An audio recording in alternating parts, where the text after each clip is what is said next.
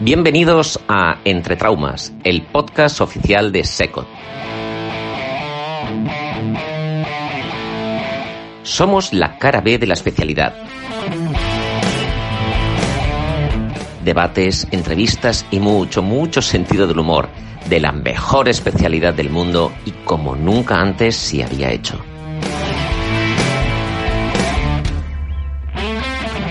Bienvenidos a la locura radiofónica de Secot.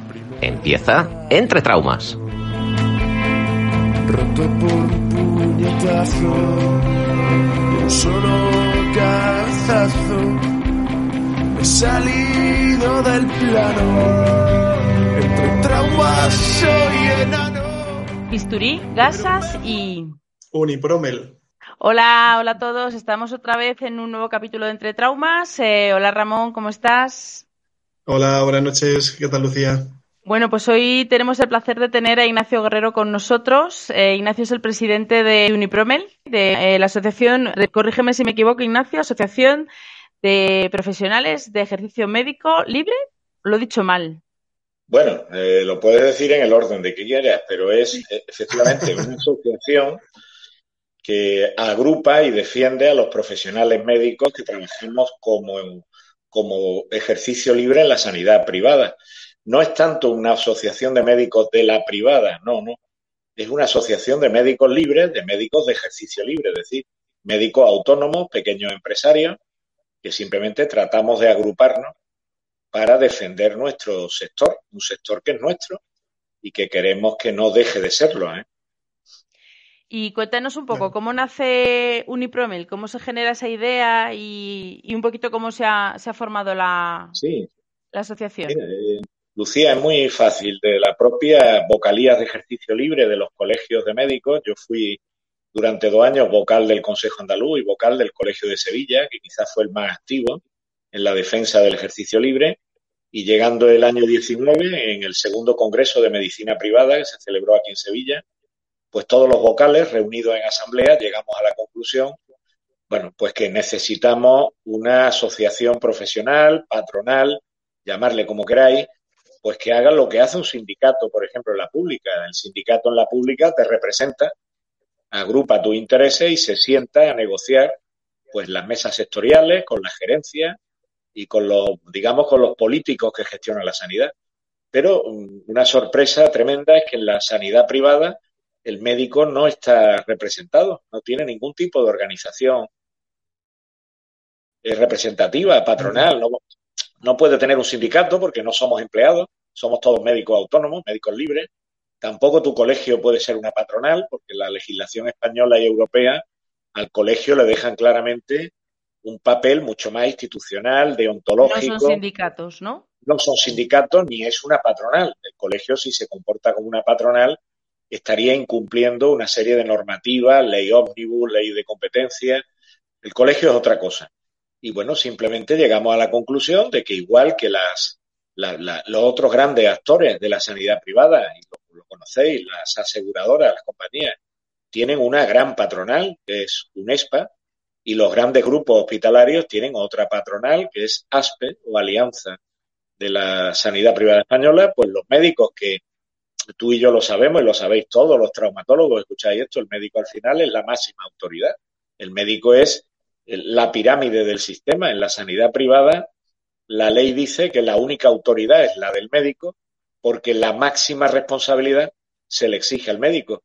Entonces tuvimos la idea de decir, señores, pues aquí falta un- una estructura, una organización que agrupe a todos los médicos que hacemos ejercicio libre en la sanidad privada y que vayamos reequilibrando lo que ha pasado estos 20 o 30 años, que sinceramente nos hemos dejado comer muchísimo terreno y muchísimas competencias y muchísima, digamos, soberanía. Hemos dejado que invadan nuestras fronteras y nuestra, nuestro sector, pues otros agentes que no son médicos, porque una compañía aseguradora, que yo sepa, eh, es una compañía de seguros, aseguradora, no, no tiene que operar como médico, debe de operar como aseguradora.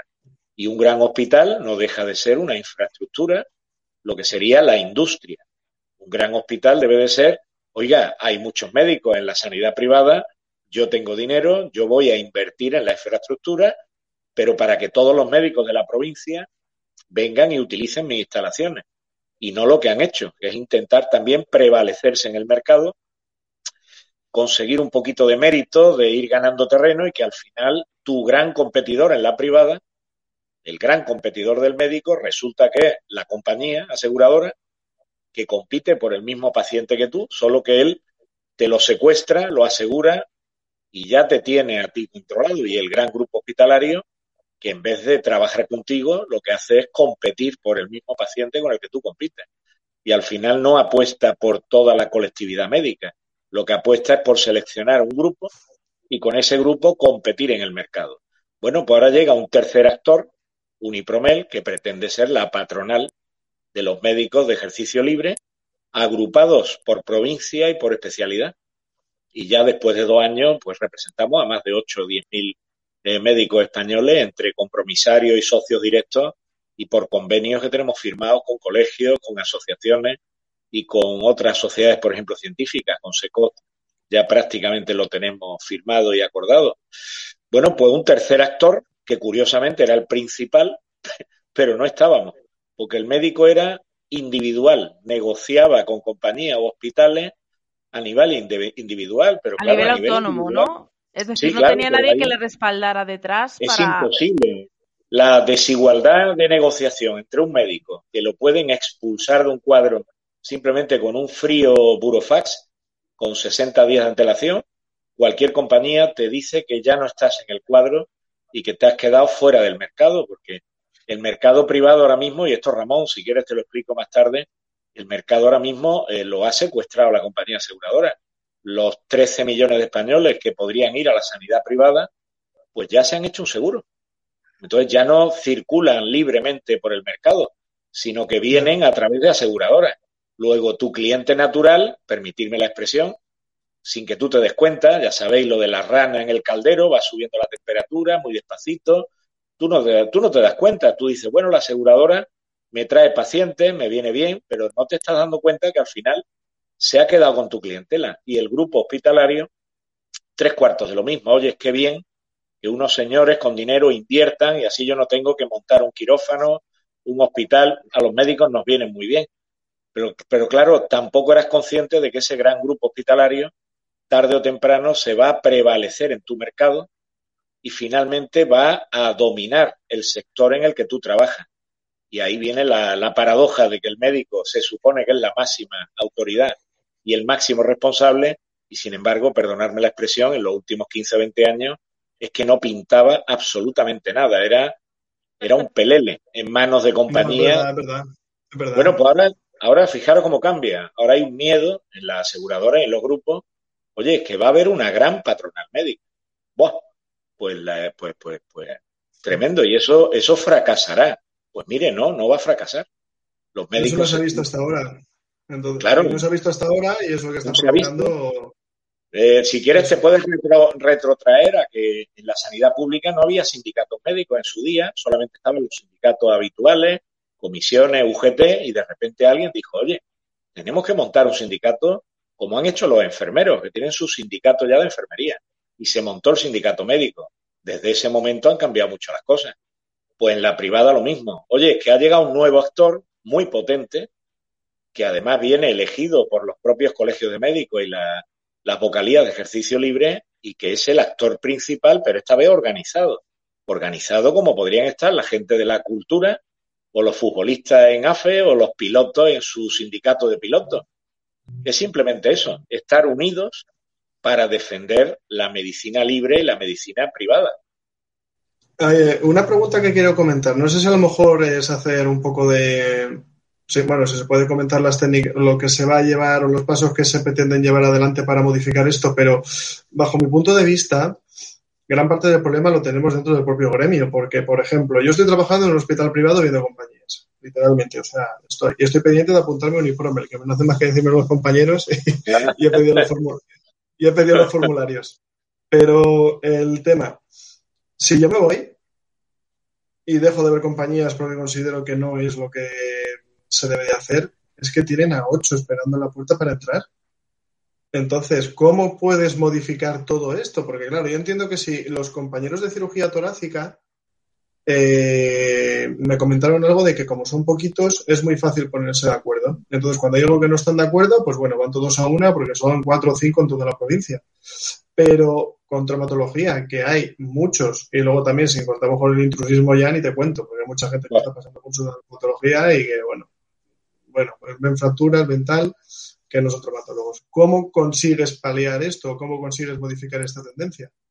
Bueno, eh, fíjate, llevamos solo dos años y hay más de 400 traumatólogos mm, unidos y agrupados en Unipromel, eh, donde hemos llegado a una masa crítica suficiente, por ejemplo en Sevilla, donde tenemos 110, ya representan el 80% del cuadro médico de cualquiera de las compañías que tú y yo conocemos y de los hospitales.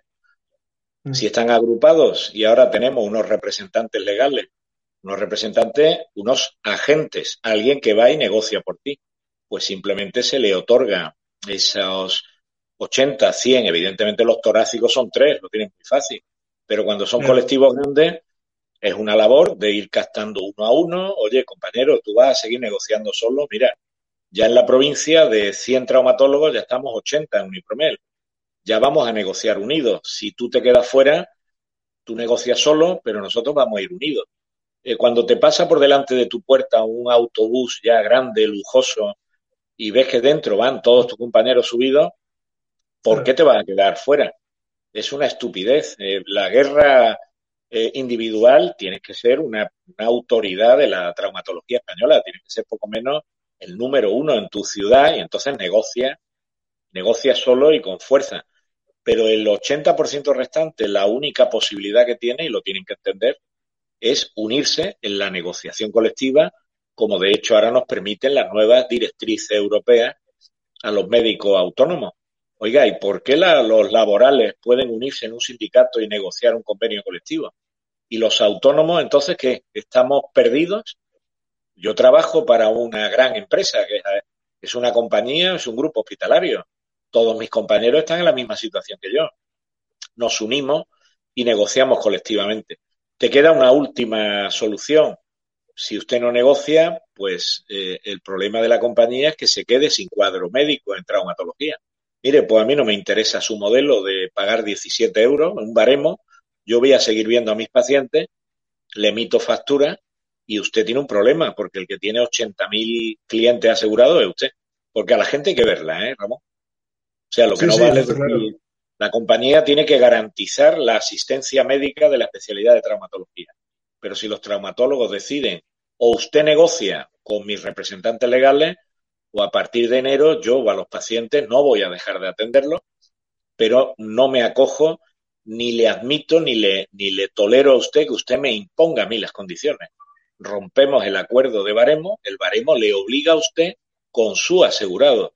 Y por cierto, hágalo transparente y comuníquele que tiene solo 17 euros en la consulta de traumatología o que una artroscopia pues va a pagar 60. Pero yo a partir de ahora tengo mi precio y negocio colectivamente con otros compañeros de especialidad. ¿Por qué no van a venir ocho detrás que lo hagan?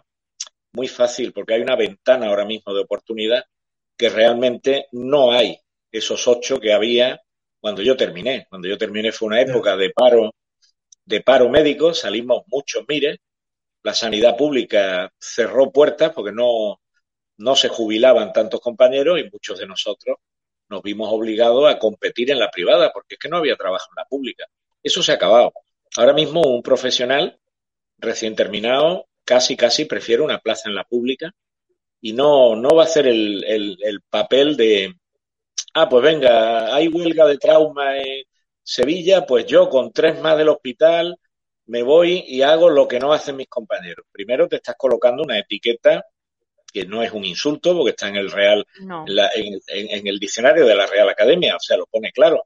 Cuando tus compañeros hacen una medida de presión, un boicot, una huelga, y tú te ofreces a una gran empresa para hacer el trabajo de tu compañero que está en huelga, pues eso se define como esquirol.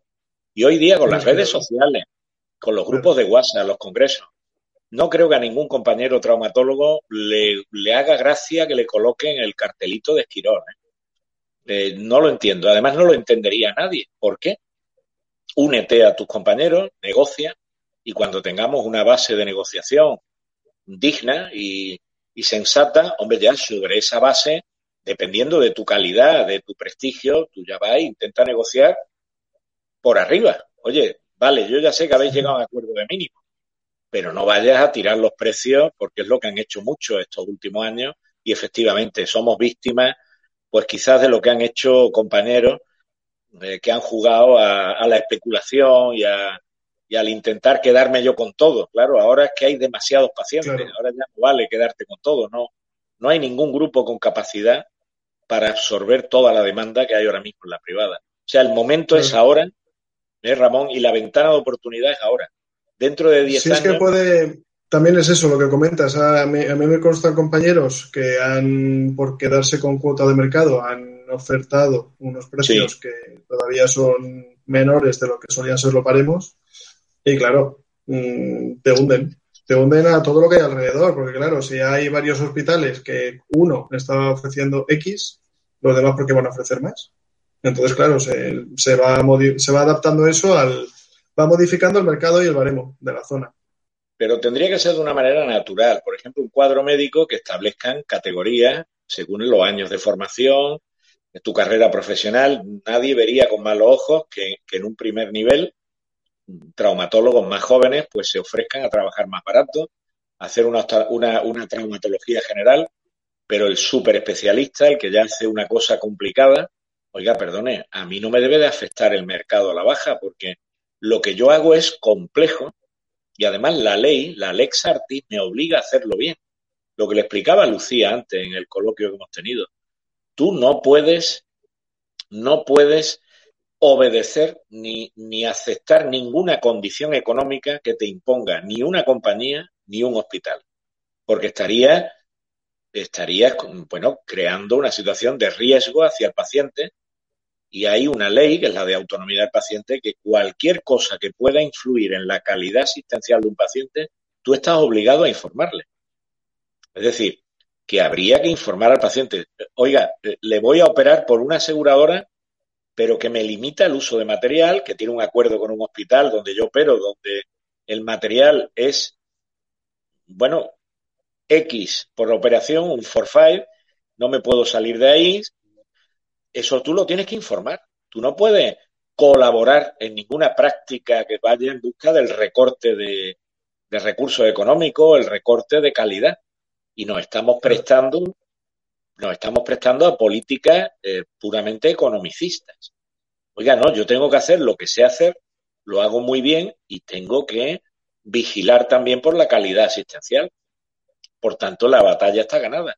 Tú eres la máxima autoridad, eres el máximo responsable, tú informas al paciente que su compañía está tratando de imponer unas condiciones que en todo caso irían contra la calidad que yo le tengo que dar y por tanto entre el médico y el paciente denunciarían en la compañía que, esto no se puede hacer, eh, Ramón. Nos estamos prestando a una serie de prácticas como trabajar a volumen. Bueno, pues no es rentable pasar consulta, pero voy a ver 35 pacientes. No, esa no es la solución. La solución es ver 10 pacientes, 10 pacientes que te paguen 40 euros, que no es ningún abuso. Lo que no puede ser la solución es, bueno, como me pagan 10, voy a ver 40. No, no, no. Ver 10 a 40, aunque, te, aunque, aunque la cifra total sean 400, no es lo mismo que ver 40 a 10. Ver 40 pacientes a 10 es una locura. Para nada. Y ya, ya no la calidad para, sobre todo la calidad para el paciente, porque es que, claro, eh, si tú tienes que ver a 40 a un ritmo de 5 minutos por paciente, aunque luego sí que es verdad que hay alguna consulta en la privada, que es mucha tontería, en el sentido de, me da un golpe, me duele, quiero fisio y haces el volante y ya está.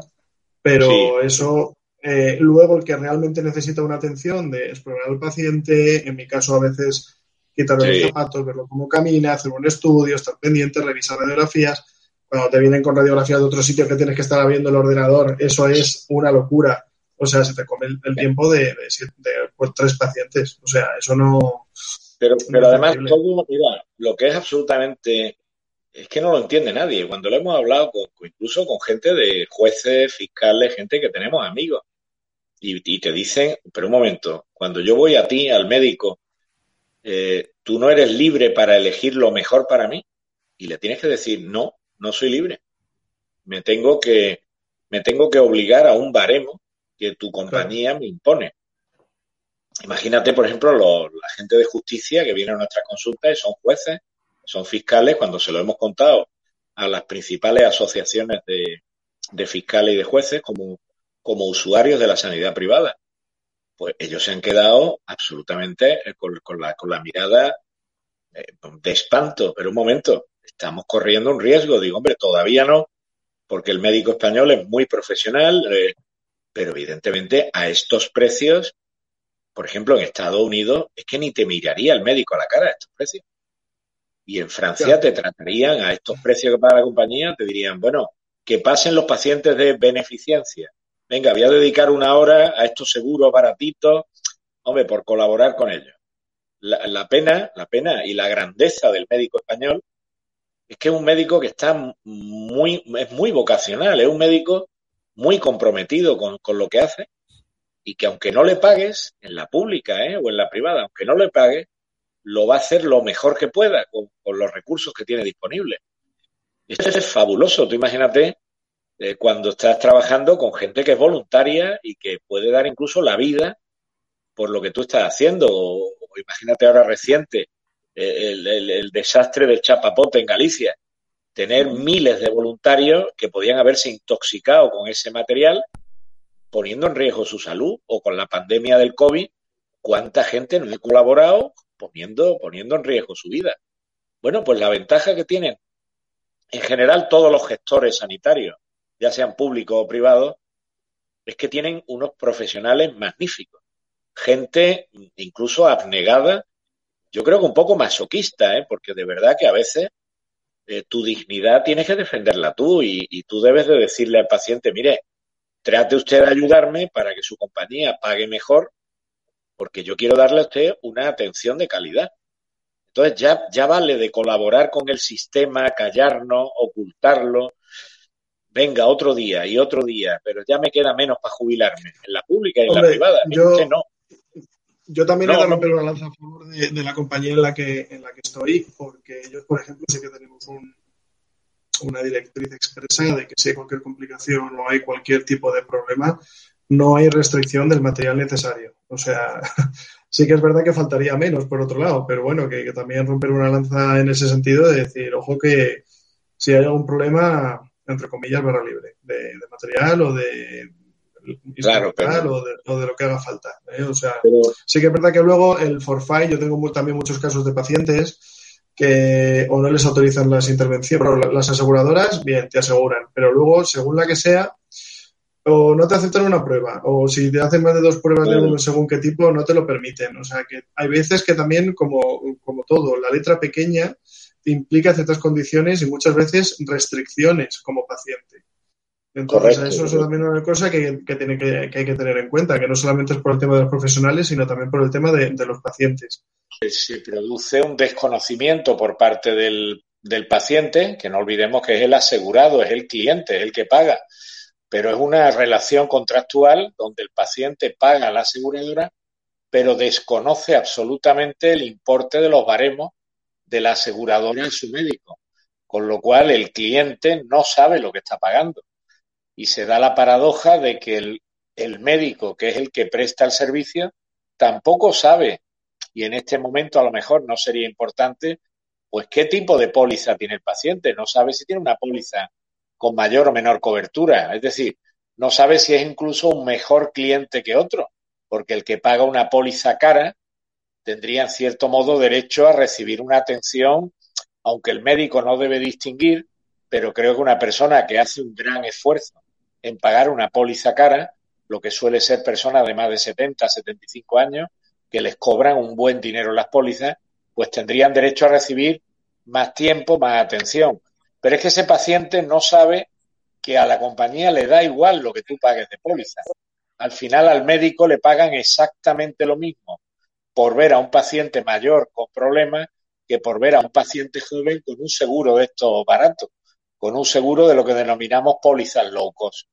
Entonces aquí se da lo que decimos en el argot un triángulo de las Bermudas, es decir, hay tres partes, hay tres partes pero solo una, el vértice donde confluye el médico y el paciente, ahí es la única que controla toda la información. La compañía controla, sabe todo, todo, lo sabe todo, sabe lo que va a gastar, lo que no va a gastar.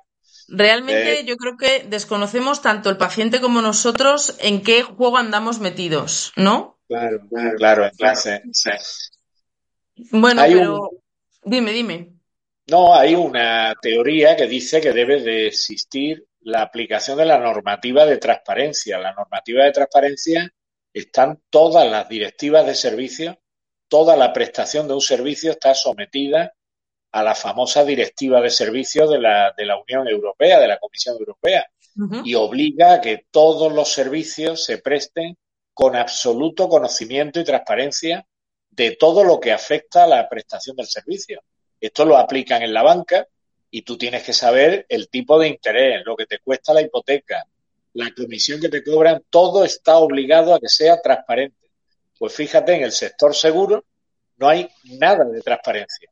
Entonces, Unipromel, Unipromel le ha encargado a dos catedráticos muy importantes a nivel nacional que nos elaboren una especie de informe eh, en forma de doctrina para denunciar que es que el sector asegurador de, seguros de salud este, es totalmente opaco. Es tan opaco que no se sabe absolutamente nada de la transacción económica entre la compañía y el paciente o el asegurado y entre la compañía y el médico. Y los dos, que, los dos protagonistas principales, que somos médico y paciente, pues resulta que somos los que no tenemos la información. Es Eso es una cosa que, que yo creo que nos pasa mucho, yo, nosotros que somos cirujanos y al final facilitamos el consentimiento informado a los pacientes, eh, cuando les pones a firmar papeles, que yo les hago muchos el comentario este de, va a firmar usted más que en un banco. Y es que lo que está firmando vale más que lo que tiene en el banco. Estamos hablando de operar una mano, operar Sí, sí. Y es verdad que los pacientes cuando les hablas de dinero, la percepción que tienen es que lo miran todo. Y en tema de salud, muchas veces la actitud de preocupación o de miedo ante lo que pueda surgir no nos hace saber. Y yo creo que con el tema de los seguros, pues también es un poco pues la actitud que tienen los pacientes con la con su salud, ¿no? Que es como está en manos de alguien, yo no me tengo que preocupar porque muchas veces yo la percepción que tengo cuando veo a los pacientes muchas veces es que nosotros somos los responsables de su salud y ellos no entienden que sí, es verdad. Nosotros vamos a ayudarles a que estén bien, pero ellos tienen que saber con qué están ¿Qué, pueden manejar? Yo creo que ahí también las aseguradoras pues aprovechan un poquito, ¿no? Que la gente no pregunta. Eh, ¿Me dan con un médico y puedo pedir que me vea alguien que esté más especializado? ¿Entra dentro del seguro? Pues no lo preguntan. No lo preguntan, pero fíjate, eh, lo que sería importante informarlo. La ley de, de, autonomía del paciente es una ley que tiene ya 20 años, es de 2002 pero no te habla solo de informar de lo que puede suceder en la intervención o se trata de informar de todo lo que pueda concurrir o influir en la prestación. Si tú, por ejemplo, estás limitada por una compañía aseguradora que te tiene, por ejemplo, amenazado que no operes tanto, que gastas mucho, que, que no pidas tantas pruebas o te han limitado el, el gasto, te pagan poco, eso deberíamos como médicos, estamos obligados a informarlo al paciente. Oiga, que sepa que usted ha puesto su dinero y su confianza en una compañía de seguro, pero que esa compañía de seguro no está respaldando, financiando adecuadamente la intervención que usted quiere, que usted querrá una intervención de calidad, de calidad 10. Bueno, pues mi obligación es informarle que el baremo que aplica a su compañía para una intervención 10 es 4, o es 2, o es incluso 1. Eso deberíamos de informarlo. Conclusión, habría que dar una copia de la factura, aunque sea de tipo informativo, y lo estamos estudiando, que el médico esté obligado a entregarle al paciente el importe total de todos sus actos, para que el paciente valore qué tal se porta su compañía y qué tal paga, porque como cliente tiene derecho a saberlo. Ese es un poco el pero, pero, hola, eh, pero una cosa, entiendo que eso factura incluiría, por ejemplo, pues todo, implantes, quirófano, todo, todo. O sea, completa, ¿no? Eso es un poquito lo que se lleva haciendo un tiempo a nivel informativo en seguridad social, o porque por lo menos en Comunidad Valenciana se hizo durante un tiempo. Un paciente que ingresaba por una fractura X esta es su factura por el proceso del ingreso, que sí que es verdad que no se desglosaba, sino que se daba un total. Eh, y había gente que se cabreaba, de, con lo que yo pago y tal, no me tienen por qué estar diciendo que esto cuesta tanto. O sea, que es bien, mm, ojo. Bueno, pero estás, estás hablando de una seguridad social. El tema es que yo ahora tengo un contratado un servicio con una empresa Claro. privada que se encarga de mi salud. Y esa empresa privada me oferta X cosas que cuando resulta que realmente yo las necesito, primero Claro. yo no sé pedirlas porque no soy médico. O sea, yo no sé realmente lo que necesito. Lo que yo creo que es lo que estamos diciendo, ¿no? Yo como profesional médico le tengo que decir a mi paciente, mire, usted tendría que tener esto, esto, esto, esto, esto y esto. Y su seguro le cubre las dos primeras cosas. Usted decida. Claro, Claro. claro. El tema es que eh, entras en un conflicto. Recording in progress. Oye, no estaba grabando el audio, el, el vídeo, ¿eh? Como era solo No pasa audio. nada. Vale, vale, entonces lo quito. No te preocupes. Esto voy a dar a entender. quedado- es que me he acordado ahora, me he acordado ahora. Digo, no, el- el- Nada. Vale, Recording vale. stopped. Y bueno, pues un poco el tema de eso, ¿no? Yo creo que al final el paciente, mm, como que, o sea, nosotros desconocemos qué podemos hacer con el paciente hasta que no llegamos a un punto de, a ver, tengo que hacer algo. claro. Y luego el paciente tampoco sabe pedirte ni decirte, oye, sí, ¿por qué? Y luego yo creo que también entra un poco ahí el, el, el nuestro quehacer en el sentido de decir, mira, yo tengo que hacer esto, el paciente necesita que yo lo opere, la compañía me dice esto, y un poco la situación personal es que si yo no hago esto, el paciente a lo mejor se queda sin operar o... Y entra Claro, un poco conflicto. Yo creo que el, uno de los problemas que tenemos los médicos es nuestra moralidad. No, el En chantaje emocional, el Eso chantaje es, a es tu vocación. Es es tu decir, talón de Aquiles. Mira, eh, Lucía, lo, he dicho en todos los foros a los que voy. Eh, qué pena que la mayor grandeza del médico sea su mayor debilidad. Eh, o sea, la tiene, tienes una enorme grandeza que te deberían de, de premiar y tendría que estar a salvo de que nadie utilice tu grandeza, tu vocación, como tu punto débil. Eso tendría que estar penado. Es decir, decirle a un médico, bueno, ya sé que no te pagamos, tal, pero hombre, eres médico, el paciente, pobrecito, hay que tratarlo. Eso sería como abusar de, de, de la condición de un ciego, de un sordo o de un menor. Oiga, no utilice usted eso, hombre. No me vuelva a tocar a mí la vocación para tapar una carencia que al final la tengo que tapar yo. Y yo estoy harto de tener que tapar todas las deficiencias del sistema público y privado. Me da igual porque las deficiencias son comunes. Y la pena de todo esto es que en el sector privado yo creo que el asegurado que paga un seguro sí, sí valoraría que le entregáramos lo que paga su compañía. Porque además sería consciente de lo poco que paga su compañía. Con lo cual podría decir, oiga, para lo que usted me ha pagado una consulta, no me suba usted la póliza. Es más, aquí el héroe es el médico que me acabo de enterar que me ha hecho un túnel carpiano por, por 65 euros de honorario. Sí, gastos de quirófano y materiales otros 200. Pero a mi médico, ¿qué le hemos pagado? 65 euros o al urólogo que el otro día me llamaba, oye, es que por operar a un niño, una fimosis, fíjate qué operación para las mamás y para los papás tan significativa, operar a mi hijo, una fimosis, 45 euros. Claro, te quedas absolutamente, eh, no sé, eh, pues eso sí creo que sería interesante. Ahora, en la pública, la factura famosa, la factura sombra de la pública, esa es verdad que cabrea, cabrea porque con lo que pagamos de impuestos, con lo que pagamos, bueno, que algunos no pagan, pero ya pagamos otros por ello. Por eso el sistema es tan solidario, el sistema fiscal. Cuando hay... Claro, claro, yo muchas veces lo digo. Oye, no te metas con el pobrecito que no paga impuestos, porque claro que paga. De los 40.000 que he pagado yo, he pagado los míos y los de una familia eh, pobre que no gana dinero. Bueno, ya he pagado yo lo mío y lo de una o dos familias sin recursos, pero pagan lo mismo que yo, porque ahí está la redistribución del sistema fiscal. Si de verdad un sistema redistributivo, que ya hay mucha gente que pensamos que es confiscatorio, ¿eh? que es un sistema para quitarnos dinero y repartirlo entre cargos políticos y entre amiguetes, ¿no? Como Bueno, estamos viendo. eso ya todos los sabes días. que en todos los aspectos, ¿eh? no solo a nivel sanitario. el nepotismo, el nepotismo es ilustrado, ¿eh? El nepotismo de los partidos, joder, macho, ilustrado porque está todo lleno de fotos, de ilustraciones. Todos los amigos acaban colocados. Es increíble.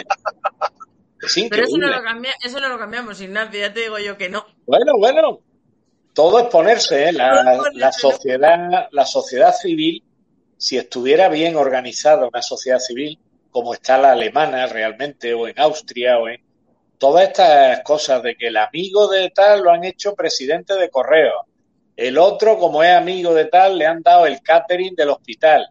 Todas esas cosas en algunos países ni se te ocurre hacerlo, ¿eh? No, porque no, la, no. pena, la pena es inmediata, la pena es en Suiza, es que estás condenado de por vida, pero aquí en España se perdona todo. Pero bueno, porque la, yo la frase que más oigo en mi día a día es, bueno, ya sabes cómo es esto. Ah, claro. Bueno, Claro. pues como ya sé cómo es, pues bueno, pues nada, ¿no? No Claro. podemos decir nada. Bueno, pues Bueno, si quieres grabamos el cierre, aunque no es que se le oye por detrás, pero yo creo que no tiene buena cobertura. No. Bueno, pues si, si queréis, eh, vamos a cortar, que ya llevamos un ratito Yo hablando. que os estoy oyendo bien todo el rato, pero Ah, no sé. vale, vale, no, pero te oímos un, un ruido por ahí de fondo, debe de ser que no sabemos Bueno, lo que es. Chicos, eh, yo creo que Bueno, cerramos. es que, Eh, claro. Ignacio, ¿hay alguna, alguna cosa o cómo, pueden, cómo podemos ponernos en contacto los médicos con Unipromel para, pues eso, para colaborar con vosotros o para, bueno, para, para conocer un poco más Unipromel? Bueno, eh, es muy sencillo. Dentro de Unipromel, lo único que tenéis que hacer es entrar en la página web unipromel.es, eh, www.unipromel.es. Y ya nada más entrar, incluso te, de- te deriva, pues por ejemplo, a la agencia de representación o tienes ahí dentro de la web el contacto de los abogados que te estudian tu caso o tienes la agencia de comunicación por si quieres mandar algún, algún artículo, alguna cosa que quieras que se publique o que salgan noticias de tu provincia, los periodistas que tenemos contratados son muy activos. Y evidentemente es, es la aportación de muchos los que nos permite tener una actividad por, por tan poco dinero como es la cuota de Unipromel, que comparada con otras cuotas de tipo colegial o, o sindical, pues la verdad no es dinero. Todos los socios nos dicen que nunca han pagado tan a gusto una cuota de 100 euros al año, viendo por fin, y os vais a reír, viendo por fin a los poderosos de sudar un poquito por la frente y por, o sea, se la estamos, se lo estamos poniendo difícil a las compañías y a los grupos hospitalarios. Oye, pues solo por darte, con perdón de la expresión, el gustazo de ver que por fin hay una organización médica que está plantando batalla, oye, pues son 8 euros al mes y te afilia en, en, en unipromel.es en tres minutos. En tres minutos. ¿Eh? Pues Así ahí- que Ahí lo dejamos para que todos los que nos escuchan eh, se animen y colaboren con vosotros y el hecho de que ya os conozcan, que creo que esto va, va a tener una repercusión, pondremos de todas formas el link en, en nuestro Sí, texto sí. para que ellos lo tengan un acceso directo. Y bueno, chicos, pues yo creo que cerramos. Muchas gracias, Ignacio. Somos Traumas, este es vuestro podcast y nos escuchamos en el siguiente.